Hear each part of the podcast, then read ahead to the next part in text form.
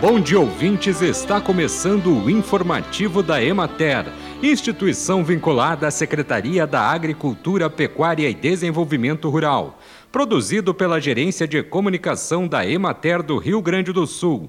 A apresentação é de Matheus de Oliveira, na técnica José Cabral. O programa Troca-Troca de Sementes de Milho e Sorgo da Secretaria da Agricultura, Pecuária e Desenvolvimento Rural conseguiu a liberação de 17.571.124 reais para poder aumentar o subsídio oferecido ao produtor de 28% para 100%, relativo ao ano safra 2021-2022.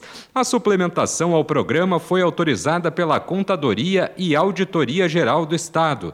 Para ter acesso ao benefício, o produtor rural deve residir em município que tenha o decreto de emergência homologado pelo governo do estado por causa da estiagem.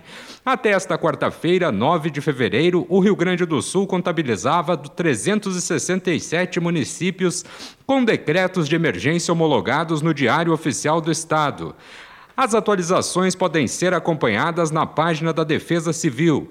Caso o agricultor beneficiado com a subvenção de 100% já tiver efetuado o pagamento que lhe cabia para a prefeitura, sindicato ou cooperativa, que são quem operacionaliza o programa, estas entidades farão o ressarcimento do valor pago.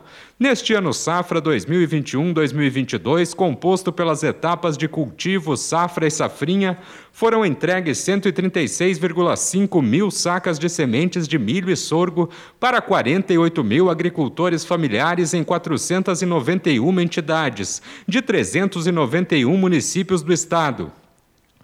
E a noite da segunda-feira, 7 de fevereiro, foi especial para a comunidade mormacense. Foi lançado na Chácara do Canário o roteiro de turismo rural Mormaço e seus encantos. O roteiro leva o público pelas belas paisagens do município em uma experiência de cores, aromas e sabores, desfrutados em visitação por sete empreendimentos de agricultores familiares.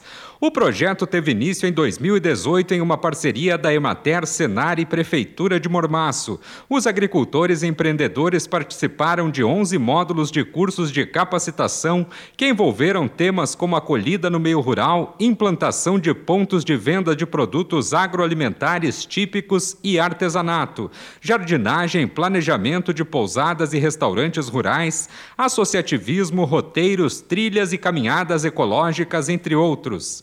Bem, e por hoje é isso, nós vamos ficando por aqui. Mas semana que vem tem mais informativo da Emater. Um bom final de semana a todos que nos acompanharam e até lá!